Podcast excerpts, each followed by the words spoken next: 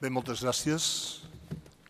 Eh, Benvinguts a tothom en l'aula magna de la Universitat de Girona, aquest edifici de l'Església Gòtica de Sant Domènec, que com veieu estem en aquest moment en procés encara de restauració i esperem que dintre de poc ja pugui presentar un altre aspecte. En tot cas, és una església gòtica fantàstica que crec que mereix, eh, es mereix amb, amb l'acte que estem fent avui.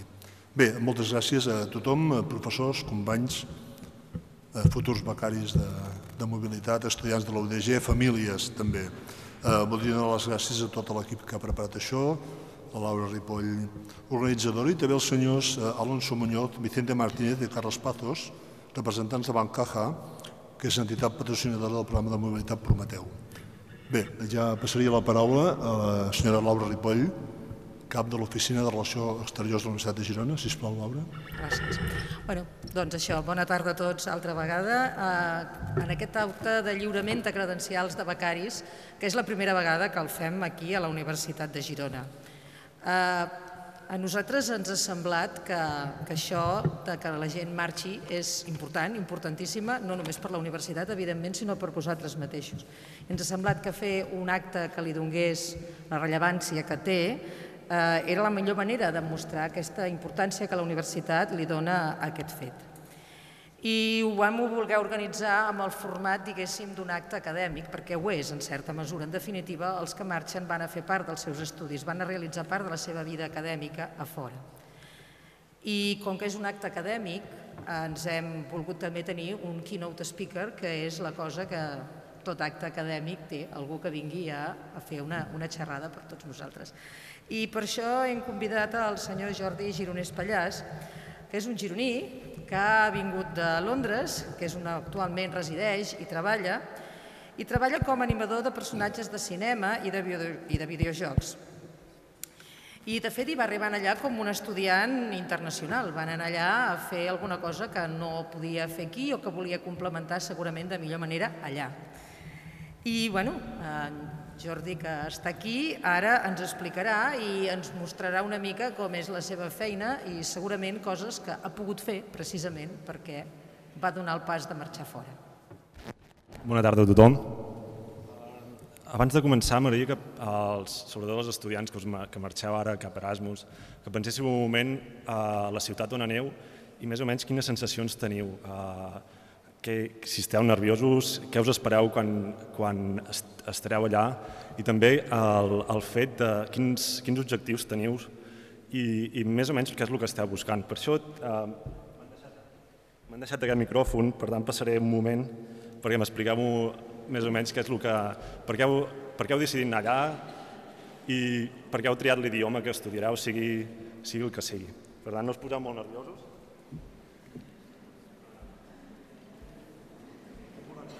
Tot? Algun voluntari?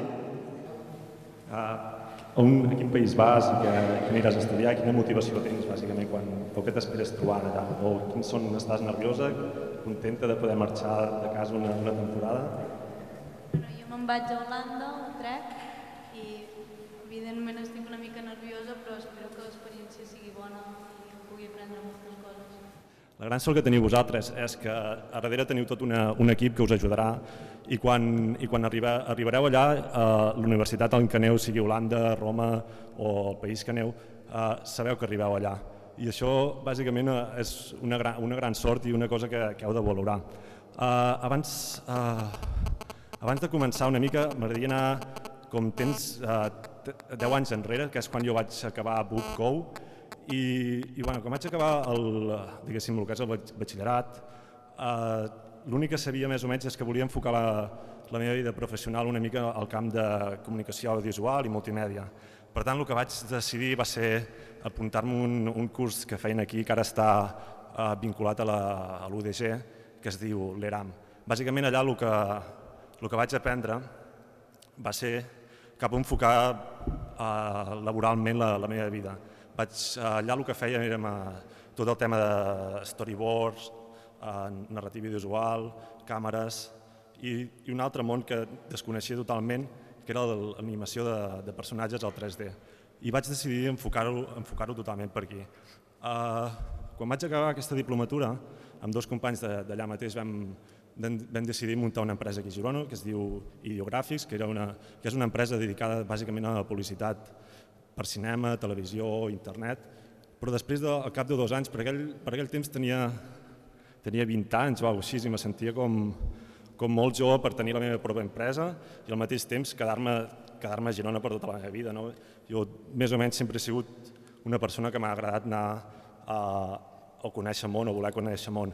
Per tant, un, un dia vaig agafar i, i vaig decidir marxar a Madrid. A Madrid per complementar els meus estudis d'animació i allà va ser com per mi el meu Erasmus, no? perquè no anava a la universitat, però em vaig crear com el meu, meu propi Erasmus. Anar a Madrid, en certa manera, era molt, era molt més senzill per mi, perquè bàsicament ja parlava l'idioma, la cultura catalana i la de Madrid no és, no és tan diferent com, com es pensa, i, i bàsicament era, era, va ser per mi un, un, com unes vacances molt llargues. No? Uh, allà el que vaig aprendre, no, no sé si vaig aprendre massa, massa coses, perquè bàsicament uh, el que, la meva vida era uh, treballava a un bar de tapes, estudiava per les tardes uh, a una escola d'animació i durant el dia bàsicament no, no feia res. El que, vaig, el que em va ensenyar més o menys va ser independitzar-me no? i conèixer gent de, de tot el món. Després, quan l'experiència va ser genial, no? perquè no, bàsicament no vaig, tenir, no vaig tenir cap problema. El ja conèixer la cultura, l'idioma, bàsicament és, és anar a Madrid, no, no, és, no, no gaire més. Per tant, després, quan vaig, va haver un, vaig haver de tornar a Girona i me'n recordo que estava molt agobiat, que no, que no volia estar aquí, perquè bàsicament venia d'aquí Girona, que és una ciutat molt petita, i havia anat a Madrid, que era un, una ciutat molt més gran, i per tant era una ciutat que, que quasi bé viu les 24 hores. No? I, i vaig decidir, me'n recordo que un dia m'aixeco i vaig dir als meus pares que marxava, que volia marxar, que, que no estava ben aquí, que volia aprofitar i anar, i anar cap, a, cap a Anglaterra. Bàsicament els motius perquè volia anar a Anglaterra, que jo penso que és important tenir uns objectius, perquè quan, quan te'n vas a l'estranger, si vas sense objectius, quan bàsicament estàs tu sol i no tens el recolzament, diguéssim, de, de la teva família o, o de gent important per tu. Per tant, jo quan estava, quan estava desanimat doncs intentava agafar-me només en aquests objectius, que en aquest cas eren aprendre l'anglès i, i a la vegada també aprendre animació, que era el que, el que bàsicament anava a buscar. Anava, vaig voler marxar a l'estranger pel tema laboral, perquè tant el tema d'animació està molt més desenvolupat en allà, el tema d'indústria, videojocs i cinema, i això eren bàsicament els meus dos objectius. El, el, jo estava molt, molt, molt motivat al principi perquè pensava que la història de Madrid ha anat genial, per tant, a Londres també pot anar, ha d'anar genial. I quan vaig arribar allà, la, les coses eren molt diferents. Bàsicament, em trobava jo sol. Jo tenia les meves dues maletes i, i poca cosa més. No tenia, com us he dit, la, la gent de, de la universitat, que, que bàsicament us, us ajudaran en qualsevol problema que tingueu. Jo estava allà una mica desemparat, però té les coses bones i dolentes, evidentment.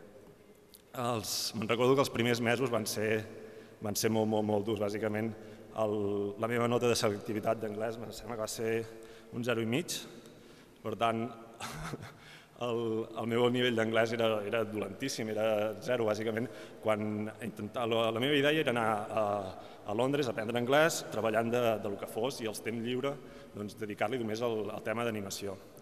Uh, què va passar? Que al no parlar idioma doncs, me donaven feines, però les dues setmanes me fotien al carrer, bàsicament. Això em va passar de molts restaurants uh, i anava trempejant així. Uh, va haver-hi situacions o anècdotes molt, molt, molt complicades. No? Vaig passar, com que no tenia diners o recursos, vaig passar dies sense menjar, el... havia de robar menjar, bàsicament, no? Per poder anar sobrevisquent una mica. Fins i tot un dia, va haver-hi va haver un dia, va ser, va ser bastant curiós, que me vaig trobar una feina perfecta, la qual no havia de parlar anglès enlloc perquè em dedicava a recollir la, la bessura d'un edifici era, era un edifici de, de la Collins, no sé si coneixeu Harper Collins, que és la, una editorial de llibres, per tant, jo em dedicava a recollir, tenien cinc plantes, em recollia, eh, recollia la bessura de les oficines i allà tenia un piló de llibres i lo, i lo bo és que tenien una cuina. I allà a la cuina hi havia, hi havia molt de menjar, hi havia llet i el que feia era replegar de tot allò d'allà. No? Així m'ho dia a casa i podia menjar. No? I, i, I de fet, el, el més interessant també és que tenien llibres, per tant, tots els llibres eren en anglès, me'ls emportava a casa i així era una manera d'estudiar i no haver d'anar de no haver a classe i poder, salvar, poder estalviar una mica de diners. No? Uh, després, doncs, el que anava fent era trampejant d'aquesta manera, que era, una, era bastant, bastant complicat, no? fins que va arribar al punt que, que vaig, vaig, vaig haver de deixar aquesta feina i va haver-hi una, una altra temporada dolenta, que va ser després de Nadal, que, que ja no hi havia tanta, tanta feina per allà a Londres i el meu nivell d'anglès bàsicament no, va, no, no anava més. No anava més perquè un, un dels problemes que, que tenim o, o que he vist molt és que quan anem a l'estranger eh, creiem aquest aquests guetos, que és només moure'ns en, en gent del, del nostre país per tal de, de poder-nos comunicar més fàcilment. Uh, això, de certa manera, és, no sé si es pot evitar o no, perquè uh, ens hem de, en, en, sempre ens volem comunicar o parlar amb la gent, i més quan estàs a l'estranger, que te sents com una mica sol, i a més una ciutat com Londres, que Londres és de vegades Barcelona, i la gent va, va al seu rotllo, bàsicament. I això era, era molt complicat per mi. I jo, i només estava amb nois, amb do, bàsicament amb dos nois de, de Barcelona, que vaig conèixer allà, que estaven més o menys en la meva situació. Ells ve, havien vingut allà també a aprendre anglès i, i, a, i a viure també una, una experiència. No? I en aquell moment jo ja estava que havia de tornar a Girona perquè no, no assolia els meus objectius, com eren els que has dit, uh, ser animador i aprendre anglès. No? I ja, ja no trobar feina i tot el rotllo, doncs, ja tenia els bitllets comprats. I un d'aquests meus amics em va dir que estava treballant a jornada completa, em va dir, mira, si vols ens partim mitja jornada tu i mitja jornada jo i així no has de marxar. I, i em va salvar, bàsicament em va, em va salvar perquè si no hagués hagut de tornar aquí i no sé què hagués passat. Doncs total vaig estar treballant allà en, en aquest bar que, que era horrible, bàsicament, perquè teníem un jefe que fessis el que fessis ho feies malament i et fotia una canya que mai m'havien tratat tan malament psicològicament. No? Però de tot això jo intentava treure les coses positives, no? perquè evidentment quan estàs en una situació així eh, o t'enfonses o intentes esquivar-ho i intentes treure les coses positives si n'hi ha. Jo, amb tota aquesta experiència que vaig tenir d'aquests vuit mesos a Londres, vaig, vaig valorar molt més les coses, no? el, el sol fet de, de, no sé, de poder-me comprar jo, jo mateix el menjar o fer-me jo el menjar o el fet de que un dia, sobretot al principi, que hi havia dies que no podia, que, havia, que només podia fer un àpat i el dia que tenia una mica de diners i podia anar a comprar un bistec, doncs jo estava supercontent, no? és, és la manera de, de que tenia jo de valorar en aquells moments la, la meva vida i, i és el que em va ensenyar, no? intentar, segurament vosaltres quan arribeu al, a la ciutat on anireu, eh, poder els dos primers tres dies, no sé, depèn, us sentireu una mica sols o el que sigui, però el, el, els pocs dies segur que sortirà endavant i això, això no, no us preocupeu massa. No? És, és, jo penso que és maco també passar per un mal moment, encara que siguin setmanes, dies, mesos, no sé, dependrà de cadascú. Però després, després és quan, quan estàs bé és quan valores més les coses. No? Uh, després, uh, doncs vaig estar en, aquest, en aquesta feina uns dos mesos i per sort em van, finalment em van trucar d'una empresa d'aquest cas de Glasgow. No? I vaig deixar Londres després de vuit mesos i me'n vaig anar cap a, cap a Glasgow, cap a Escòcia. Escòcia va ser, va ser genial, a part de, de la feina. No? Em van contractar com a animador, però allà estava fent de tot menys el que, havia, el que jo volia. Bàsicament era una empresa molt petita, que no tenien les idees clares, però em pagaven el mínim per poder pagar l'habitació i tenir alguna de menjar. La, la part més bona és que a l'estar a Glasgow vaig tenir per sort, jo penso que va ser sort, el meu company de pis era un noi escocès que em va tractar, no sé, com el seu millor amic de, de tota la vida o alguna cosa, i, eh, i em cuidava moltíssim, em portava amb els seus amics, tenia, diguéssim, la vida laboral seguia sent molt mediocre, però en tema personal va ser com un punt d'inflexió en aquell moment. Després, en allà, bàsicament, no vaig, conèixer, no vaig conèixer cap espanyol que jo recordi, per tant, vaig poder aprofundir molt més amb, amb l'anglès, un anglès escocès, que seria, no sé, com, com l'andalús aquí, no? quan vols aprendre espanyol va ser complicat sobretot entendre'ls. No? Uh, I a partir d'aquí va ser tot un, un punt d'inflexió. Després vaig estar només dos mesos a Glasgow perquè de seguida ja ja em van trucar d'una altra empresa, en aquest cas era Derby, Derby que està al mig d'Anglaterra, que està, està perdut, està, està fatal aquest poble. No, no, hi ha res, no hi ha res a fer, és a dir, el màxim que podies aspirar fent aquell poble era anar uh, de compres, la gent, no, no, és que no hi havia ni teatres, ni cinemes, ni, ni llocs per sortir, era un poble de mal amor, però en aquell moment em vaig centrar més en, en el tema de la feina. No? I en, aquell, en allà em van oferir una posició ja de, de júnior animador, que bàsicament els júniors són els, diguéssim, és a l'escala, en animació una escala bàsica que és júnior eh, animador, animador, sènior, lead, supervisor, doncs estava a l'escala més baixa de tot. Però era una bona feina, estava treballant amb, amb el videojoc de Pirates del Caribe i, i va ser un moment en, en el qual vaig començar a aprendre molt i, i com que el poble estava tan avorrit vaig, vaig decidir apuntar-me a una escola online de, de només d'animació, que era dels Estats Units, i el que feia era treballar les meves 8 hores en la feina i després quan arribava a casa em posava, em posava a estudiar per seguir aprenent, perquè bàsicament el, el meu objectiu era acabar treballant en cinema. Uh, després, quan, quan vaig acabar el contracte del videojoc amb aquesta empresa, vaig de, decidir moure. No? Ja havia agafat aquest, el, el gustillo de moure'm d'una ciutat a una altra, perquè sempre, sempre he trobat interessant de, ja que vas a un país, poder, no sé si podrà vosaltres, però almenys visitar, visitar el que és Cineu a Itàlia, com aquest noi, pues, visiteu, visiteu tot el que pugueu i més, perquè és, és, una, és una oportunitat que teniu i per tant no, no les aprofiteu. Uh, perquè d'aquesta manera ja sé que aneu a estudiar, però també heu d'intentar viure tenir, ja que teniu els trens només passen al cop, per tant aprofiteu que esteu allà i intenteu introduir-vos a la cultura, ja sigui italiana, holandesa, anglesa o, o qualsevol país que aneu, perquè és, és quan aprens més i valores més les coses que tens i no tens. Uh, després doncs, vaig decidir marxar cap a Cambridge. Cambridge és una ciutat que és més com, com Girona, en alguns carrers em recordaven a Girona, per tant no, no m'acabava d'agradar massa, la veritat. No? Aquí m'agrada venir només de, de vacances, com ara, i, i poc més.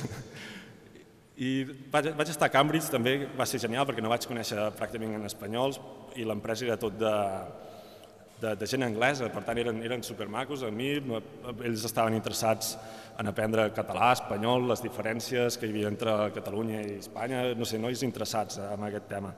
I, i va, ser, va ser també una experiència bastant maca, allà ja estava molt més, diguéssim, integrat, no? ja havia passat tot el procés de, de Londres, la mala experiència, i, i allà vaig estar com uns, uns 10 mesos més, uh, treballant per, un, per PlayStation 3, i després va ser un moment que ja em sentia que també eh, una mica, eh, amb una mica d'experiència per poder intentar fer el salt al cinema. I vaig intentar-ho i vaig, eh, bàsicament les empreses grans d'efectes de, especials estan a Londres i vaig intentar una, una d'elles que sempre, me'n recordo quan jo estava, la primera etapa que vaig estar a Londres, sempre passava per davant d'aquesta empresa i me la mirava i deia, va, poder un dia ho intentarem i intentarem entrar a, a treballar en aquesta empresa. I, i va ser això, va, va ser enviar uh, la, meva, la, la meva demo reel, la, no sé si tothom entén el que és demo reel, és bàsicament és el meu, el meu currículum, que el que faig és enviar, després us ensenyaré, Uh, us envio el DVD amb les meves feines, tant projectes personals com projectes uh, que, hagi, que hagi pogut treballar amb, amb les diferents empreses i bàsicament és com enviar el meu currículum. Els envio, si els agrada, doncs em truquen. I això és el que va passar, em van, el que vaig enviar-ho, al cap d'una setmana em van trucar i, i bé, i vaig anar a fer l'entrevista i a la mateixa entrevista em van, em van contractar, no? em va dir que, que sí, que, que, que en dos mesos començava a treballar per ells amb la pel·lícula de La Bruja Dorada i, i quan vaig sortir de l'entrevista va ser com treure un pes de sobre, no? va, va ser com dir, uau, vaig vindre aquí per uns objectius i al cap de, un, de quasi dos anys els he aconseguit. No? I, I va ser algo increïble. El primer que vaig fer, evidentment, va ser trucar als meus pares, els quals, els quals em van recolzar des, de, des del principi. No? Sense ells segurament no hagués pogut, fer, no hagués pogut aconseguir el que estic aconseguint ara. I, i va ser una, una, una experiència genial. No? Va, evidentment, ho valores tot més quan ho passes malament, perquè és, és, no és la manera que jo tinc d'entendre una mica la vida, no? per, passar, per estar bé, a vegades o ser feliç, a vegades ho has de passar malament i valorar les coses que són importants. No? I això va ser la meva experiència i ara mateix doncs, porto 5 anys, que ara farà l'octubre 5 anys que estic allà i, i realment estic molt content però a la vegada també tinc ganes de, de marxar, de marxar a un altre país i, i marxar encara més lluny. Estic intentant marxar tant a Austràlia com, com als Estats Units i per veure món, perquè estem una... jo encara em considero jove, per tant estic en una edat que, que, que he pres, el, el que he pres, el, el que hi soc ho he pres perquè he anat a l'estranger, bàsicament, i soc qui soc perquè el, el que m'ha ensenyat viure la, a, a, a allà, en aquest cas a Anglaterra, i va ser una, no sé, jo feu feu tot el temps que podeu. No? Ja sé que ara aneu d'Erasmus, esteu una temporada allà i després torneu, però si el vostre cos us ho demana, marxeu, és algo, algo genial. No? I bé, el que us volia ensenyar ara, bàsicament, és la, el que és la, la meva demo reel, el, el, el meu currículum, el que faig, el que faig és, és animació de personatges, i això és el que us ensenyaré. And throw them at the Telmarine. Do you really think there could be peace?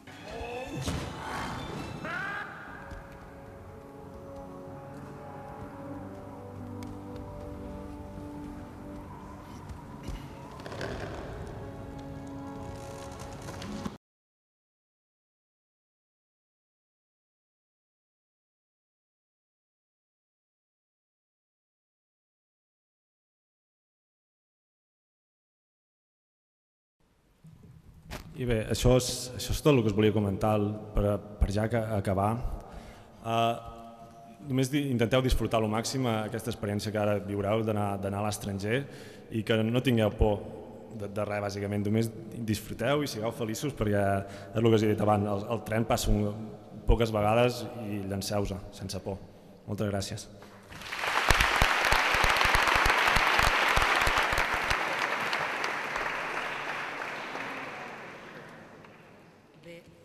Moltes gràcies, eh, Jordi. A més, trobo que bé, estava molt ben lligada, perquè ens ha explicat molt bé quins són els sentiments. Gairebé hi ha un procés habitual eh, amb tots els estudiants que marxeu. Una certa eufòria a l'arribada, una certa depressió a la, al cap d'un temps i després un terror horrible haver de tornar a casa. Però a nosaltres ens agrada que torneu, eh? vull dir, encara que sigui per tornar a marxar, però tampoc és allò, marxeu. I a més a més, penso que això que sortia en els títols de crèdit d'aquest darrer tros que ens has passat, el del Wild Thing, doncs és veritat, no? En, tots, en cada un de nosaltres hi ha això, una mica d'esperança, una mica de por, i bueno, la cosa salvatge, aquesta que diu que tots portem, tampoc cal que ens surti d'una manera esferidora, però en tot cas en tots hi ha això, una mica d'esperança. I bueno, ara començarem el, allò que és stricto sensu l'acte de lliurament d'aquestes credencials. Uh, L'organitzarem, uh, bueno, primer vull dir que en principi ens han confirmat, aquestes coses mai se saben, ens han confirmat la seva presència 88 dels quasi 200 estudiants que aquest any la Universitat de Girona enviarà a fora. I és evident que ens hagués desagradat molt més que haguessin pogut venir tots, però bé, també sabem que el panorama final de curs el mes de juny és això, una mica wild thing per tothom, eh, tothom està molt atapeït i, i hi ha gent que fins i tot encara estan fent exàmens, per tant, realment us agraïm molt els que heu pogut trobar una estona per venir aquí, o bé ja us feliciteu que ja us heu alliberat del procés acadèmic de l'any. Uh, en tot cas, uh, encara que haguéssim sigut els 200 o amb els que som aquí, el, el sistema no hagués canviat. Us anirem cridant per diferents centres us demanem que vingueu aquí amb el representant del vostre centre, que en principi també ja sap que ha de venir fins aquí, li donarem tot el joc de credencials en el, en el vostre representant de centre i us demanem que, que baixeu, que des, marxeu altre cop per les vostres cadires per aquella rampa d'allà, perquè així us podrem donar l'obsequi que us hem promès que us donaríem i que esperem que almenys us sigui ja útil per començar a preparar, per començar a preparar la, la vostra marxa. I la primera, el primer grup que demanem que pugi són els estudiants de la Facultat de Ciències Econòmiques i de la Facultat de Dret, amb, la seva, amb el representant de la Facultat d'Econòmiques, la degana, l'Anna Garcia. Ai, Garcia, perdona, Garriga, perdona. Els estudiants són Jordi Torredera Omedes, Estel Alzina Puig, Helena Arroyo Borrell, Cristel Baena López, Judit Brugués, Martínez, Judit Cadet, Cadanet Polisario, David Caminero Bautista, Immaculada Casacoberta Puig, Sandra Codina Vila, Anastàcia Danilova, Jordi Dispés Lloret, Joan Jaile Ribas, Elisabet Martínez Expósito, Laia Mainou, Andreu Peiró, Àlex, Àlex Rabassa, Mireia Serra de Sant Ferm, Albert Soleil, Sofite Bull, Mariona Triola, Cristina Velasco i Jordi Vélez. Hola, hola. Cap allà, la foto es la fan allà. I els lliure el, a, la, a la degana.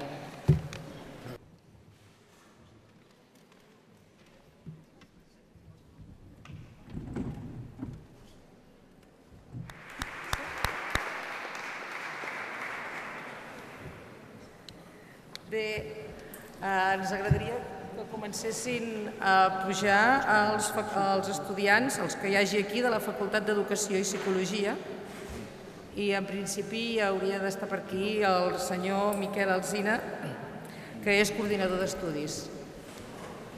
Jo que sóc persona de solucions, com que veig que el Miquel Alzina no pogut venir, li demano a en Josep Joandó, de la mateixa facultat, que actuï de representant seu i que reculli tots aquests certificats. Els hi dones amb ells Vale, gràcies, eh, guapo.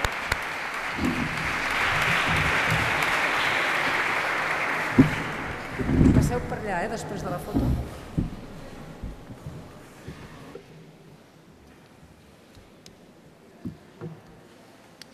Uh, demanem que pugin els becaris de... Ai, perdoneu, que no he dit els vostres noms, eh? De la Facultat d'Educació havien pujat l'Ariadna Cateura, l'Helena Comas, la Marta Cruz, Miquel Gómez, Laura Madrià, Laura Pantrigo i Míriam Serrat. I de la Facultat de Lletres, que ha vingut el vicedegà, el José Luis Villanova, pujaran a recollir doncs, els, els becaris, que són Roser Beck, Marc Cabrera, Naïa Canive, Andreu Cofí, Emma Llença, Ramon Mitjaneta, Pablo Mora, Margarida Ramos.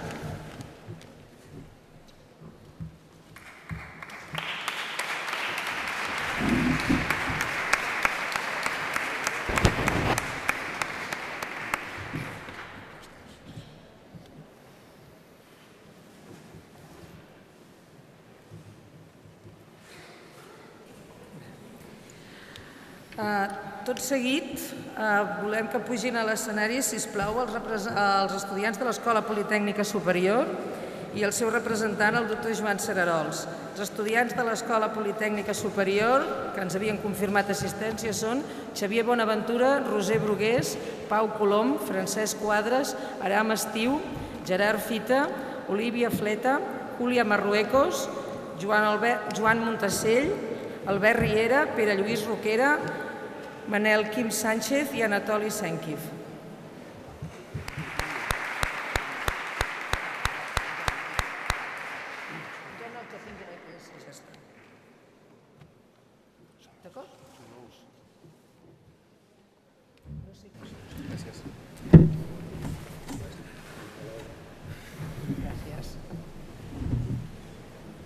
Bé, tot, tot seguit ens agradaria que vinguessin els estudiants de la Facultat de Turisme, juntament amb el seu representant de centre, el senyor José García Boé. Els estudiants de turisme que ens han confirmat assistència són Aida Badosa, Alba Masagú, Mariona Noguer, Cristina Saiz, Maria Solavera i Beatriz Valentín. Veig que no estan aquí? Ah, sí. Ens esperes? Sí. Tens aquí.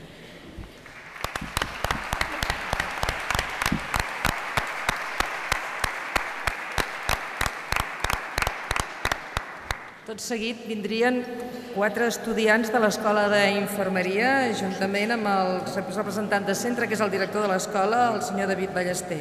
Els estudiants d'Infermeria són Alba Cano, Andrea Chala, Isabel Parra i Pol Vilà.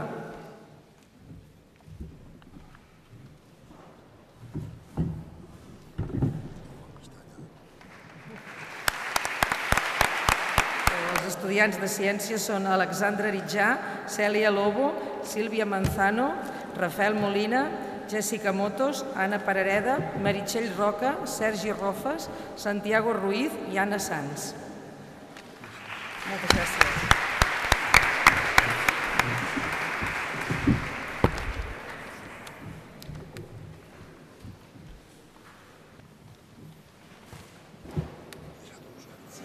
Ens agradaria cridar els quatre estudiants que ens han confirmat de les, nostres, de les escoles adscrites nostres.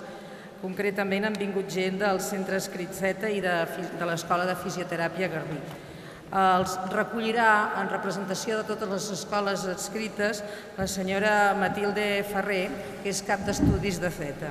I els estudiants de les escoles adscrites, sobretot agraïm molt aquests que han vingut des de Barcelona, són Daniel Cobo, Yaisa Fernández, Pol Pérez, Marta Ferrer i Pol Garofano.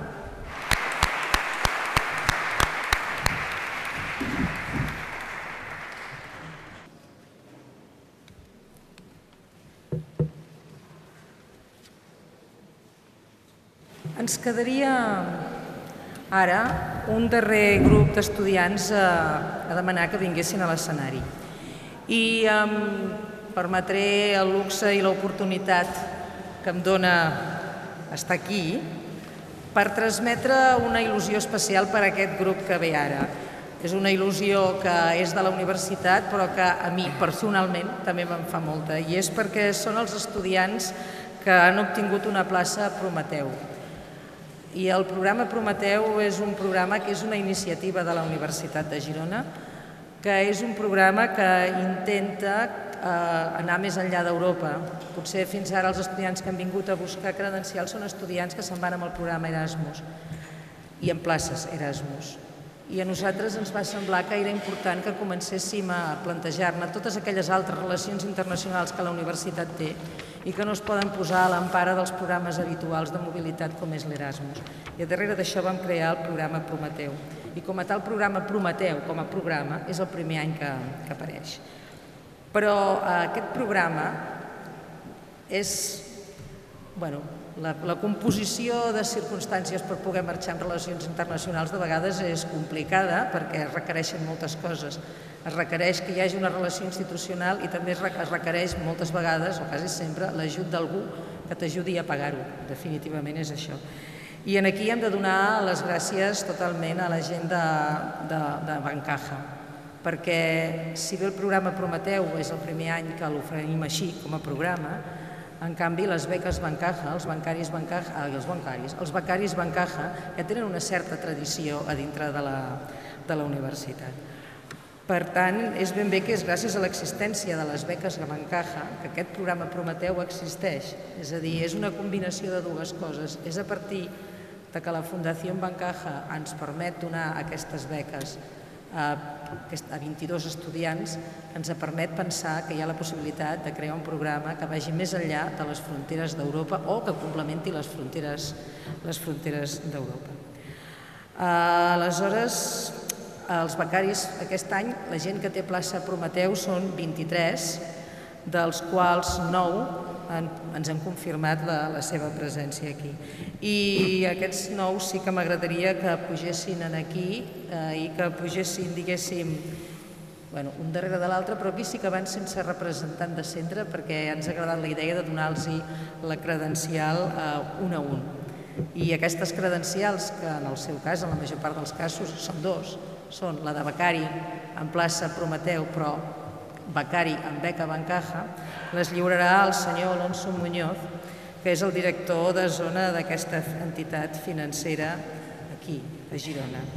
Els estudiants que aquest any que estan aquí i que aquest any han tingut una beca Bancaja per poder complir una plaça Prometeu són Marc Beck, Maria Caselles, Ània García Marín, Elisenda Lorés, Ernest Prat, Mireia Prims, Ada Pruneda, Raquel Urteaga i Didac Palma. I m'agradaria si podeu pujar tots aquí i el senyor. Espereu. Suposo que estan per ordre alfabètic. I si no, us els intercanviem. Mira que ens havien deixat uns, que s'amaguen al fons. Maria Caselles. Home.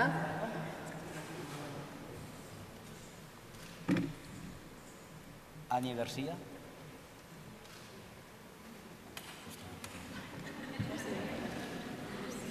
Elisenda Lorés. Ernest Prat. Ernest Prat. No deu haver vingut al final. Mireia Prims. Ada Pruneda. Raquel Uterca i Didac Palma.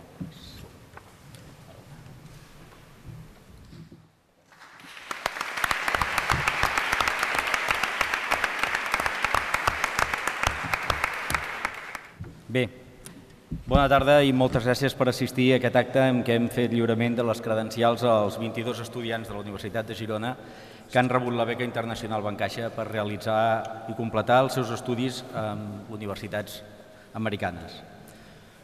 En primer lloc, Bancaixa i jo mateix volem donar l'enhorabona i felicitar els protagonistes d'avui, que aquests protagonistes sou vosaltres, els estudiants als quals s'ha otorgat aquesta beca.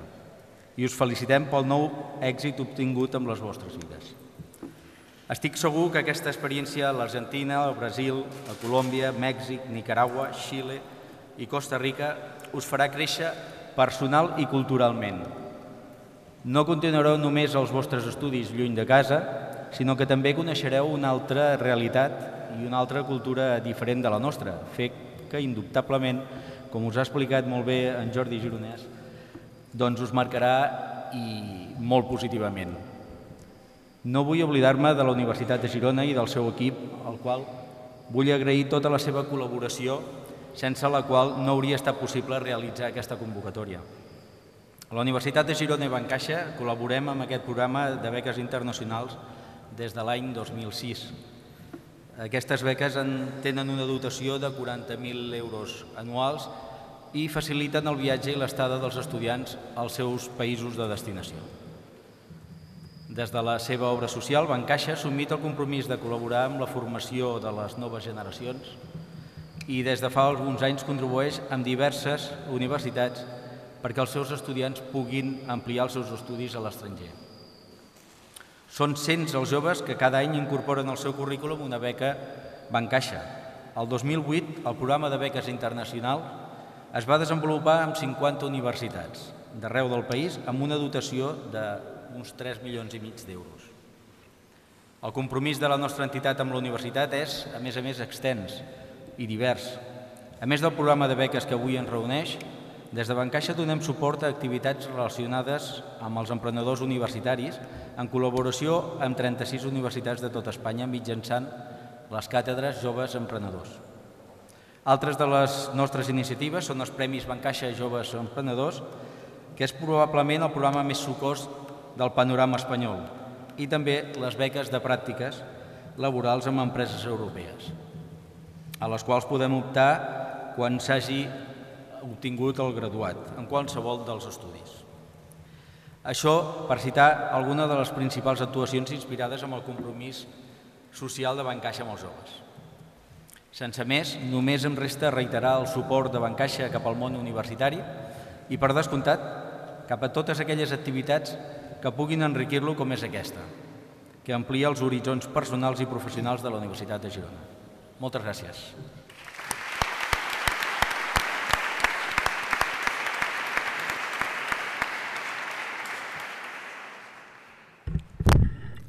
Bé, moltes gràcies al senyor Alonso Muñoz, que és director de zona de Bancaja Girona. Moltes gràcies.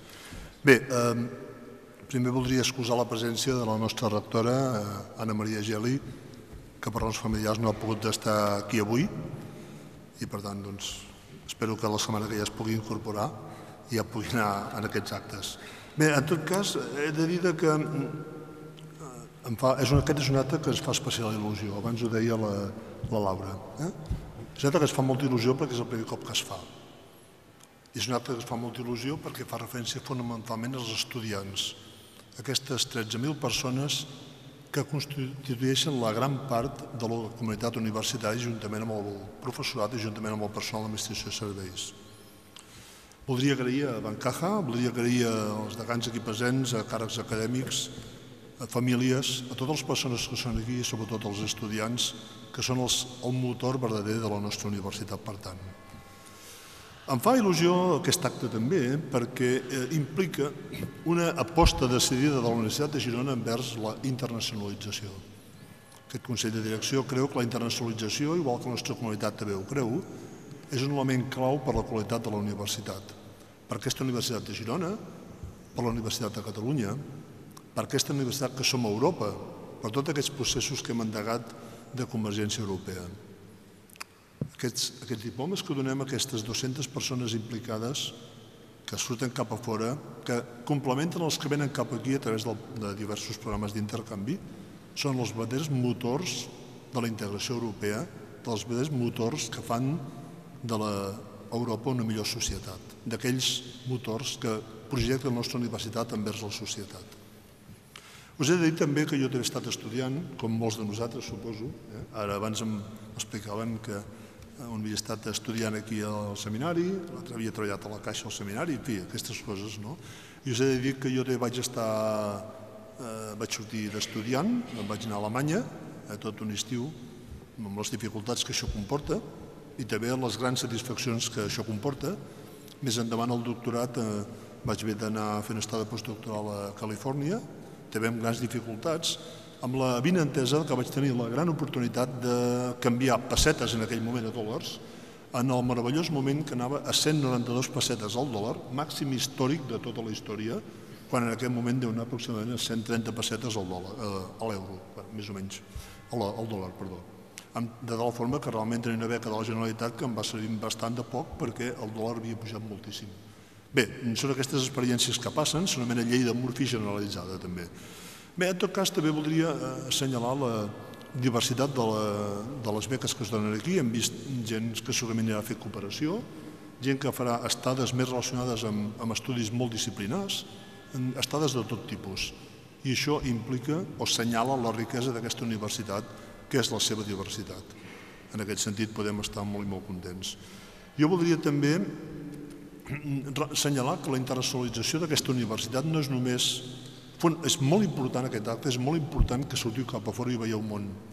També és important altres aspectes d'internacionalització, com beques perquè estudiants de fora vinguin a fer màsters en aquí, un programa que dijous que ve eh, encetarem, que és l'Estadi Abroad, és un conjunt d'activitats i d'assignatures per tal que estudiants de tot el món puguin venir aquí a formar-se culturalment i també fer certes assignatures d'alguns àmbits determinats, de l'utilització del web 2.0 i les xarxes socials, que també és una eina d'internacionalització, de la presència de les, de les llengües estrangeres en els estudis, fonamentalment l'anglès, però que poden ser d'altres, també és una clau d'internacionalització. N'hi ha moltes altres, eh, evidentment. I aquesta universitat, en el seu pla estratègic, ha assenyalat una voluntat clara d'aquesta internacionalització, però sempre pensant en el bé de les persones, sempre pensant en la formació, perquè, repeteixo, els estudiants són la clau de la nostra riquesa. Aquest acte és molt important per tothom, segurament, eh? també pels que són els professors, però sobretot pels estudiants. I és molt important que sortiu, és molt important que visiteu altres contrades. és molt important que apreneu com fan les coses als altres llocs. Jo sempre que he anat a fora he après moltíssimes coses, moltes. I els he intentat portar les millors que he trobat, els he portat aquí. A vegades després són irrealitzables, perquè la situació no és la mateixa. Però en tot cas, aquesta experiència d'estar fora en un altre lloc és una experiència impagable. Jo us recomano realment que sortiu i que impulseu els vostres companys també a sortir i, evidentment, eh, la nostra obligació com a persones que estem al govern de la universitat o dels professors o dels, de les entitats privades és d'ajudar amb un bon finançament perquè quan parlem, per exemple, del procés de Bologna i parlem molt de la mobilitat, si no va acompanyada d'un finançament adequat, no ajudarem a que tothom es pugui moure. Només es podran moure els que a casa seva tenen diners hem d'ajudar que tothom es pugui moure, a que tothom es pugui internacionalitzar. En aquest sentit, la Universitat de Girona està fermament compromesa amb aquest aspecte social de la internacionalització. Bé, ja voldria acabar només agraint una altra vegada a Bancaja, no tan sols per això, sinó també perquè dijous que ve s'aprova una càtedra d'emprenedoria a la Universitat de Girona, vinculada als estudis d'econòmiques, eh, que estem molt contents que es pugui tirar endavant. Vull agrair també a l'Oficina de Relacions Exteriors i a la seva a cap Laura Ripoll per aquest entusiasme il·limitat, aquest entusiasme que ens transmet a tothom, aquestes ganes de fer que aquesta sigui una millor universitat, la seva voluntat de que tots els estudiants i professors i pas eh, eh, surtin, que en vinguin de fora també, realment és una llum que ens guia tots plegats i a mi personalment el primer. I sobretot gràcies, gràcies a tots els estudiants que hi ha aquí per, per la, pels seus ajuts i per voler sortir i visitar el món, sigui Amèrica, sigui Europa, sigui on sigui. Ja voldria acabar una mica només amb una petita frase, perquè l'he vista i m'ha impactat al final del vídeo. Uh, inside of all of us, inside of all of us, there is a wild thing. Jo no sé si en català això vol o no, vol dir rauxa. En tot cas, wild thing em sembla molt bé per acabar. Moltes gràcies.